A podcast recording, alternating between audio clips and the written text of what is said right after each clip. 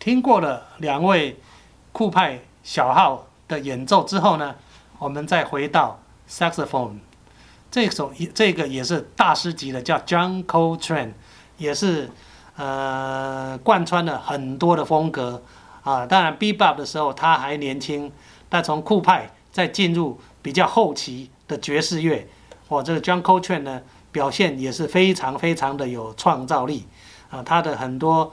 的这个曲子呢，都表现出它这方面的特色。它的特色就是和弦都很单纯。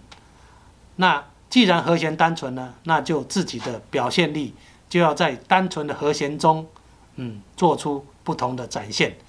譬如说，我们以和弦啊这个为呃一个做简单的说明啊，譬如说呃那个。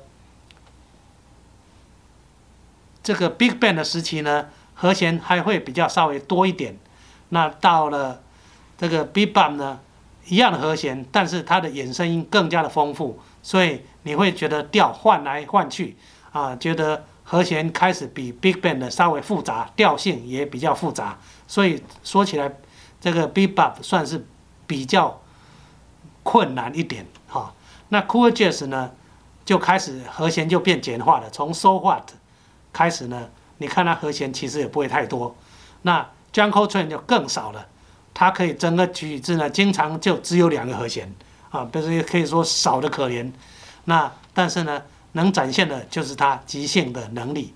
那我们来听的这一首呢，叫嗯 The Favorite Things，就可以听出它在简单的和弦里面，它的即兴可以说是这个飞上天，钻入地。高高低低，然后各式各样，那也慢慢进入了一个调式的音乐。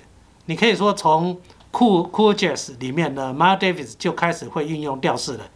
那 John Coltrane 也是运用调式的能手，他们已经把音乐稍微融入了欧洲早期的一些调式的感受。虽然和弦简单，但是它的调式旋律开始让音乐扮演的更重要的角色。一起来欣赏这首非常精彩的《My Favorite Things》。